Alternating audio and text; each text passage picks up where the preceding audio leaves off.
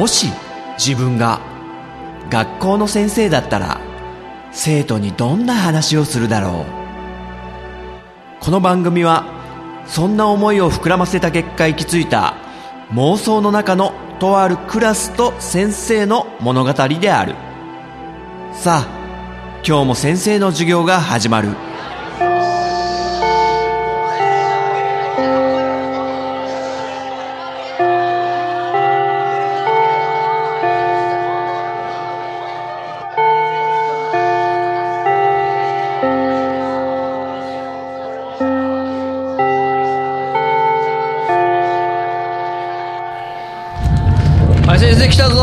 先生来たぞ席着け。はいはいはい。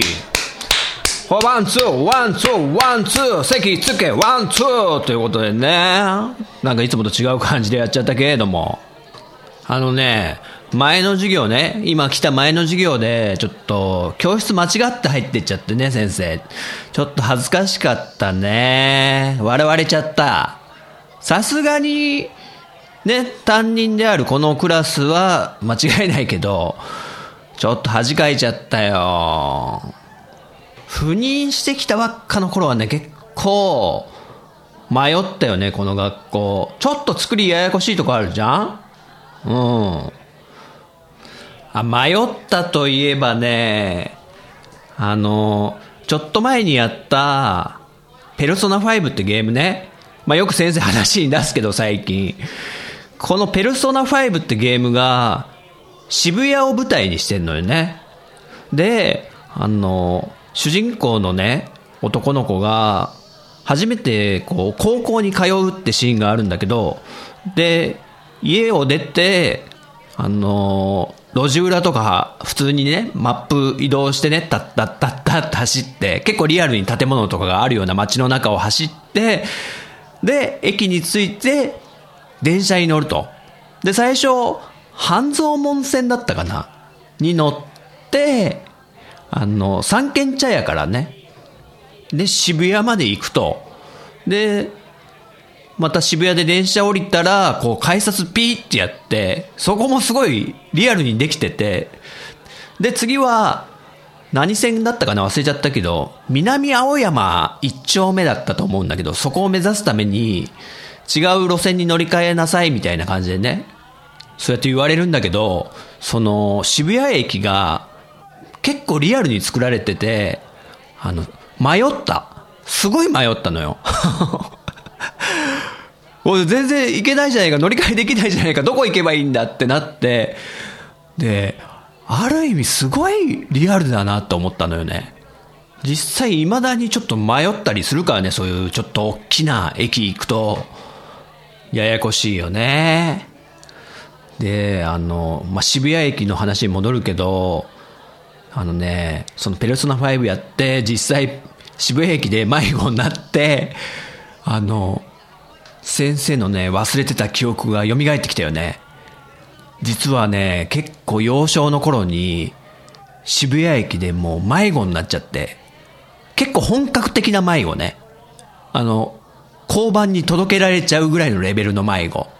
何歳ぐらいだったかな？5、6歳ですかね。小学校に入りたってぐらいかな。そんぐらいの時に渋谷行って、お父さんお母さんと、あと、いとこのね、親戚の、あの、いとことかも一緒にいて、で、渋谷の駅のあの人混みの中で、はぐれちゃって、で、もう、泣き叫びましたからね、先生。ちっちゃい頃ですよ、もちろん。で、未だにちょっと覚えてるんだけど、もうみんな、東京の人は冷たいね。みんな行っちゃうんだよね、どっか。こんな可愛い体型な坊やがね、泣いてるのに、お母さんつってね。で、一人の優しいお姉さんが見るに見かねて、先生の手を取って、どうしたの？大丈夫？迷子になっちゃった？つって。で、あの、駅の、駅員室みたいなところに連れて行かれて、で、そこから、あの、交番に移されたんだよね。そういう流れになるみたいで、迷子になると。で、これまた、あの、名前の話になっちゃうんだけど、あの、ね、先生の名字のジンタっていうね、あの、おまわりさんに聞かれるじゃないですか。君の名前は何て言うんだい？って。でも泣きながら、じ、ジンタって言います。ジンタですってね、言うんだけど、下の名前じゃなくて、名字、上の名前わかるかな？みたいなこと。いや、だから、上の名前がジンタって言うんですよっていう、うまい言い回しももうできないぐらいもう、あともうヒックヒック泣いちゃうぐらいの年頃だったから、これは困りましたよね。まあ、なんとか、あの、お母さんたちが、はぐれたのに気づいて、あの、迎えに来てくれたんですけど、まあ、未だに言いますけどね、僕は。親に向かってね、あの時の渋谷の恨みはね、まだ覚えてるからね、みたいな。結構ねちっこくね、根に持つタイプだからね、先生。ね。そういう思い出ってね、消えないよね。ちっちゃい頃のなんか嫌な思い出とかね。で、何の話だっけ？あ、前の時間にね、先生がね、そう、校舎の違うクラス行っちゃったっていうね、そういう話から行っちゃったんだね。さあ、じゃあやろうか、授業。ん？椎名どうした？トゥットゥルって。うん。ああ。マユシは、先生のラブライブの曲作った話聞きたいのですって。あ、本当？そうそう。結構前になるんだけど、1年ぐらい前かな、そう。ラブライブっていうね、アニメがあるけども、あれにハマって、すごい面白くって、で、すごい感銘受けちゃってね、先生。感動しちゃって。で、ついつい、あのね、オリジナルのね、曲を作ってしまったんだね。ラブライブが良すぎるあまりに、そういう歌詞を書いて。あ、それ、椎名聞いててくれたんだね。ありがとね。あ、このクラスでちょっと流してないか。あ、じゃあちょっといい？ね、椎名もそう言ってくれてるし。あ、あ、みんなも、オッケー。じゃあちょっと聞いてもらっちゃおうかな。ちょっと、じゃあ準備すんね。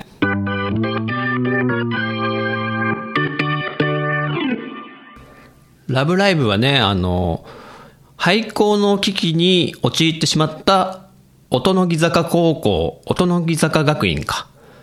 っていうね、女子校の、あの、通ってる主人公のほのかちゃんが、廃校にならないためには、えー、入学者をたくさん増やすことであると。もうね、どんどんどんどんクラスとか減ってっちゃってるから、それを増やすために、じゃあ何かをやろうって言って、始めたのがスクールアイドル。で、そのアイドル活動で知名度が上がって人気が出たら、学校の人気も認知度も上がるし、入学志願者も増えるんじゃないかっていうことで、えー、一生懸命頑張るって話なんだけどね。で、先生が作った曲は、その、音の木坂学院の一生徒の視点からの曲で、あの、ほのかちゃんたちのミューズの、あの、頑張ってる姿を陰でずっと見て応援してて、っていう女の子からの視点の歌なんですよ。まあそれはある意味視聴者の人たちもそういうような気持ちで見てたんじゃないかなっていうことをね、想像しながら作ってみましたと。で、これ、先生がね、歌ったんじゃ非常に寒いことになるんで、女子高生からのね 目線なんで。なので、ボーカロイドのね、ももねももちゃんにお願いしてるんで、というわけでちょっとね、聞いてもらおうかな。題しまして、とあるおとのぎ坂学院生の日記。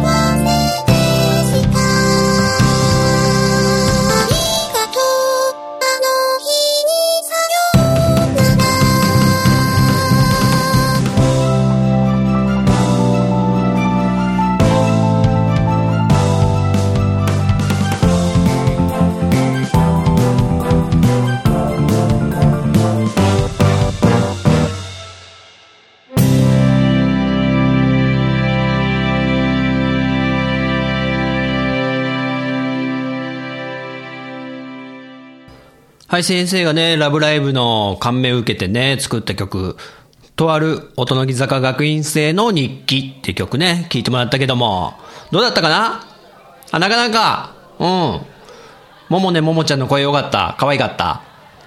ちょっとね、あの、歌詞がね、聞き取りづらいとこもあったかもしんないけど、それももねももちゃんのせいじゃなくって、先生がね、まだね、ちょっとボーカロイドというものを使いこなせてないからっていうのがね、あるかもしれないね。で、まあ、例によってまた、歌詞付きのね、動画を、字幕付きの動画を、あの、YouTube に上げてあるんで、よかったらね、聞いてくれると嬉しいね。まあ、あの、バックに思いっきり、あの、ラブライブの絵をね、入れてあるんでね。まあ、多分大丈夫なやつだと思うんだけど、まあ、やばかったら、さって消すんでね。まあ、多分大丈夫だと思うんだけど。ぶっちゃけこの歌詞ね、もう、書きたいこと全部書ききれたぐらいに思ってるから、やりきった感があるんだけど、大体得てしてね、そういう、あの、自分の評価が高いやつは、他人の評価は低くなるっていうね、この反比例の法則っていうのがあるんで、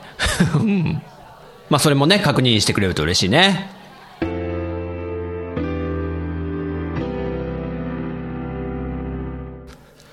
まあ先生ちょいちょい言ってるけど、こう、自分のなんか好きな作品とかで、あの、自分の中のハマり度みたいのをランク付けしてるみたいな話をしたと思うんだけど、まあこのラブライブはもう、もう頂点というか一番上の S ランクだなって自分で思ってるんですよね。で、それはなんか作品を細かく分析するとかじゃなくて、もう自分の正直な気持ちでこう、あの、めちゃくちゃハマった証として曲の歌詞にまでしたくなっちゃうぐらいのテンションっていうのが、あ、もうこれは自分の中の好きな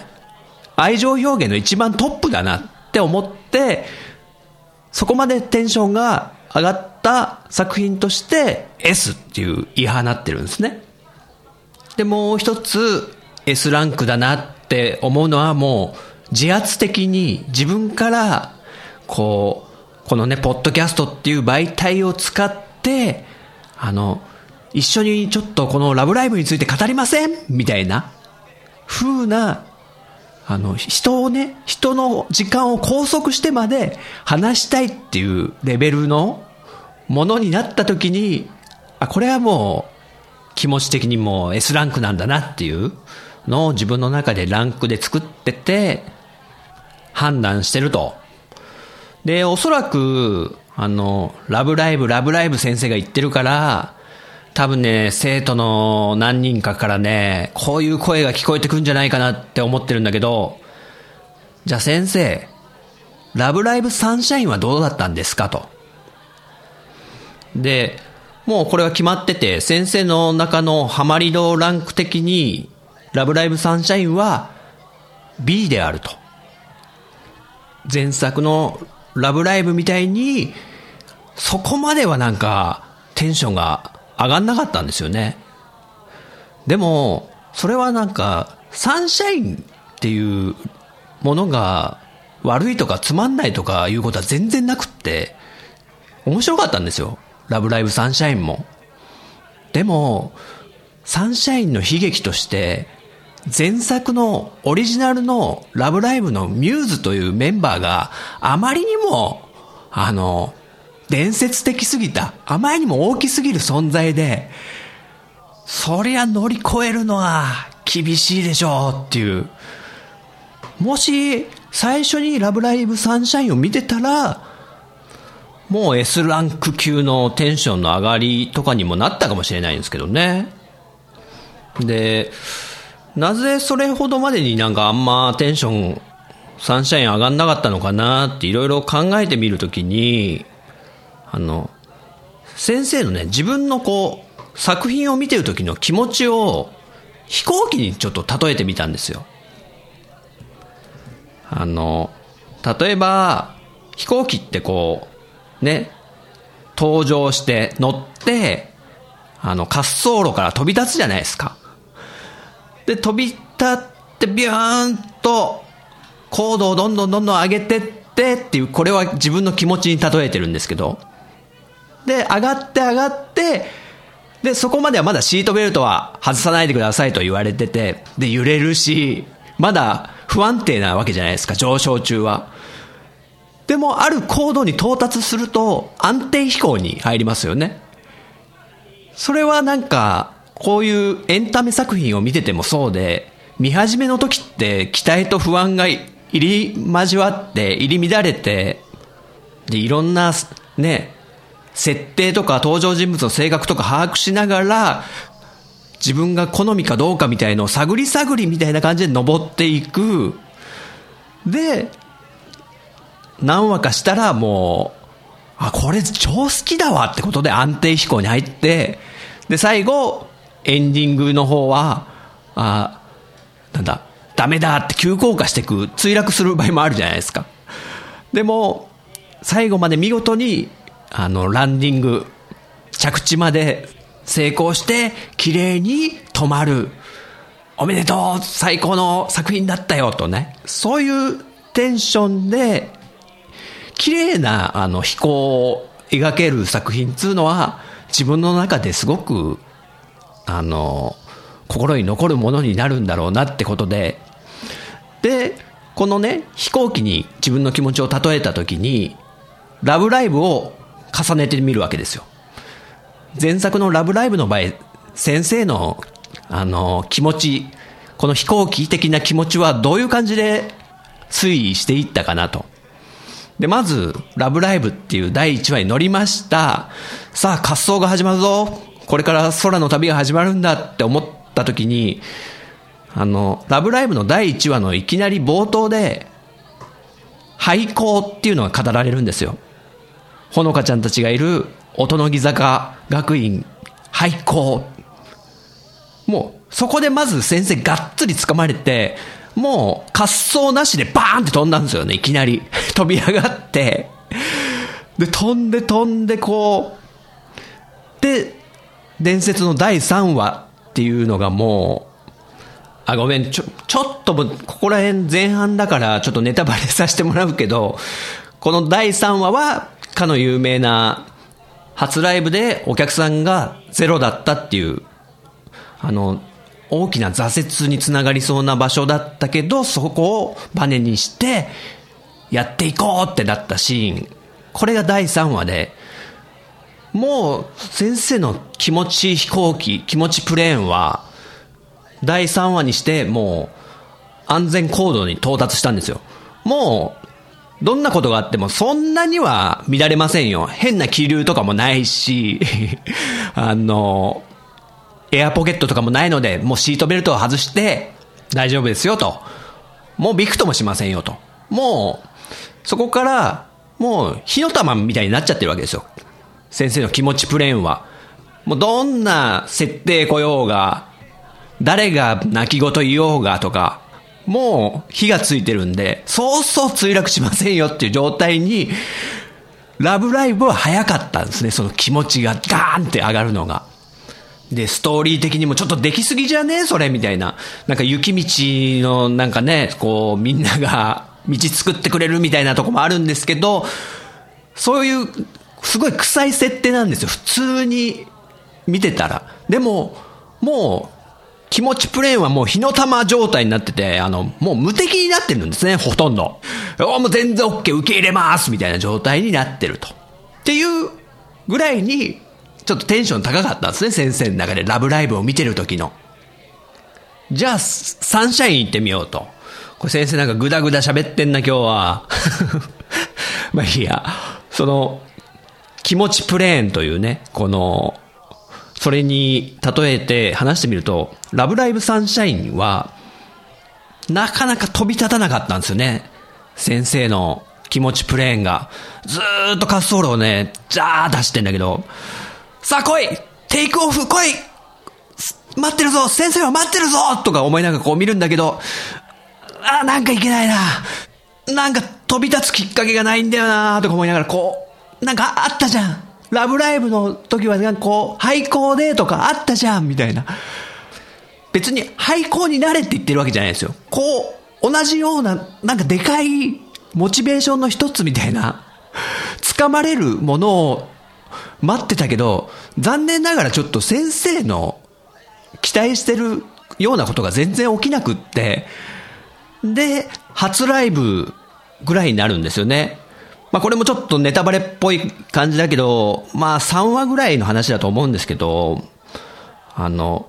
まあ体育館でね、こう、アクアの初お披露目ってことで、まだ3人の状態だったのかな？あの、主人公のチカちゃんをはじめ。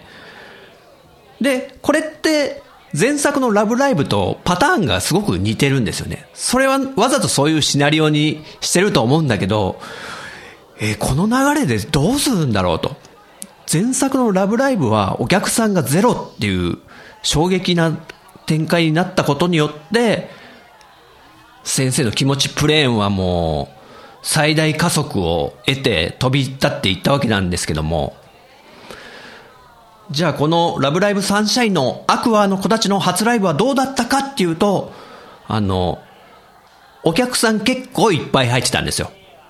え、こんなに集まってる？って思って、もう先生の頭の中にちょっとハテナが浮かんじゃったんですよね。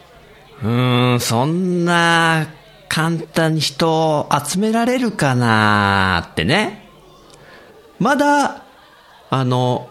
ラブライブサンシャインの先生の気持ちプレーンがそんな飛び立ってない状態でちょっと疑問が生まれてしまってガタンってちょっと来たんですよね。ちょっと乱れた 飛行機が。これが飛行機がもう飛んでて、あの火の玉状態だったら、こんなちっちゃな疑問はもうどこ吹く風って感じで、ね、気にせず突き進めたんですけど、まだ序盤の序盤、気持ちが入ってない状態でのこの疑問は、ちょっと大きかったんですよね。まあその後ちょっとしたトラブルとかが起きて、それをみんなで協力してみ、こう、なんとかライブを継続させるみたいな流れとかすごく青春してて好きなんですよ。でも初ライブで体育館にそれだけ人が集まってるっていうのがどうしてもなんか拭いされない疑問で、まあね、ライブとかをやったことがある身ですから、先生も。で、まあ地方だから、なんかそういう行事があればすぐ人が集まるみたいな、そういういい街なんだよ、距離感がすごい近い街なんだよっていうのも分からんでもないんですけど、それがすごく描写されて、詳しく説明されてたとかだったら納得いくんですけど、なんかね、どうしても納得いかなかったんですよ、先生。で、後々思ったんですけど、もしその場面にこういう設定があったらもう、もうがっつり掴まれた。もう滑走してすぐ飛び立っちゃったよっていうのをちょっと思いついたアイデアがあるんですけど、それは、あの、もう学校に人が集まる、集まんないから廃校とか、そういうレベルじゃなくって、あの、いっそのこと、このラブライブサンシャインの舞台である街が、あの、なくなっちゃうぐらいの設定にしてよかったんじゃないかと。つまり統廃合とかで吸収合併されちゃうと。こう、人、人口が少ないから。ね。人がどんどんどんどん出ていってしまって過疎化が進んでしまって、今、地方都市ですごく大問題になってるじゃないですか。あの、高齢者の人ばっか増えてしまって、若者がどんどん出ていく。そういうぐらいの話にしちゃってね、ラブライブサンシャインを。で、このアクアが、本当その街に人を集めたいっていう気持ちで、あの、アイドル活動始めましたみたいな感じになったら、そりゃ街の人たちも応援するじゃないですか、絶対に。だから、この街を盛り上げてくれるスクールアイドルが生まれた。ああ、もう応援しようってことで、初ライブだってことで、体育館に人がもう殺到した。みんなが応援してくれるっていう、すごい理由ができると思うんですよ。だから町の市町村合併とかを防止するための、この町の名前をなくさないために、アクアは頑張ります私たちのおじいちゃんおばあちゃんが大切に守ってきてくれたこの町を、もう一度活気を取り戻しましょうっていうね、大義名分。それだったら、もう先生、がっつりもうテレビ画面掴んで、アクア、アクア最高だよ、もう、応援するよ、もう、ずっと応援するよ、アクア、頑張ってっていうね、そんぐらいの気持ちになれたんじゃないかなっていうね。で、アクアの子たちっていうのは、もうミューズが自分たちの学校が廃校になるのを阻止した、もう伝説的グループであるってことですごい尊敬してるわけですよ。で、それを習った上で、今度は学校どころじゃないですよ。街を救ってしまうという。どうすか、これ。これだったらもう、いろいろね、スケールアップもしてるし、あの、すごく盛り上がる理にかなってんじゃないかなって、先生はね、勝手に考えたんですけど、ダメかな、これ。あの、次の、あの、三代目ラブライブの時はね、ちょっとね、やってほしいな、こんぐらいの。ね、あくまで先生の妄想なんでね、こうだったらなーみたいな。あ、ごめんね、ちょっと、サンシャインすごい好きな、みんなちょっと、先生ちょっと好きかって言わせてもらっちゃったけど、全然嫌いとかじゃないからね、本当に。もうみんな可愛かったし、あの、やっぱり先代が、ミューズが大きすぎたと。あのね、ある天ぷら職人の話がちょっと被るんだけど、あの、天ぷらも代々続いていくでしょ？ああいう職人さんの世界だから。だから、親方である、まあ、三代目ぐらいのお父さんが店をやってたけど、もういい年齢になっちゃったんで、息子に四代目に譲りますって時があって、で、いよいよ四代目がこう、あの、板場に立つみたいな、もう自分が親方として店を仕切るみたいな感じで、で、常連の人人たちもこう、あ、三代目の後を継いで頑張ってくださいよってことで、店を訪れてくれるんですけど、なんかこう、仙台三代目の味になんかちょっと足りない感じなんだよなーって言って、私の腕では足りないですかってことで4代目がすごい悩むのね。なんか同じようなことを言われる常連さんたちにね。でも、実は、4代目の方が腕ではちょっと上回ってたぐらいだったんだって。3代目よりもですよ。でも、ずっと常連さんたちは3代目の仙台の味を、あの、食べてたわけですから、なんとなくちょっと違うなと感じてしまう。腕が上なのにもかかわらず。っていう話がね、あの、美味しんぼでやってました。ね。偉大な仙台がいると、先輩がいると、大変だよねっていう。だからね、アクアも頑張ってくださいということで、そういう感じでまとめってことでいいですかね。じゃあ、授業やろうかな。